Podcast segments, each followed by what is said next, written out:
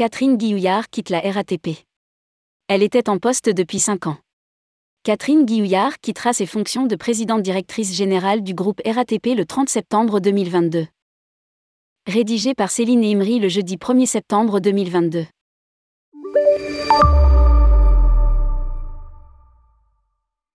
Catherine Guillouillard a informé l'État qu'elle souhaitait mettre fin à ses fonctions de présidente directrice générale du groupe RATP pour raisons personnelles. Un communiqué de presse que D'un commun d'accord, son mandat prendra donc fin le 30 septembre prochain. elle occupait ses fonctions depuis 5 ans.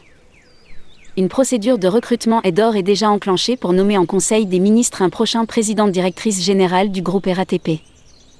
Un intérim sera mis en place à compter du 30 septembre par Pierre-Alain Roche, pour la présidence du conseil d'administration du groupe RATP, et par Jean-Yves Leclerc pour la direction générale de l'entreprise DGE. Pierre-Alain Roche est président de la section mobilité et transport à l'inspection générale de l'environnement et du développement durable IGED, et actuel représentant de l'État au conseil d'administration du groupe RATP. Jean-Yves Leclerc est directeur de la performance économique et financière du groupe RATP.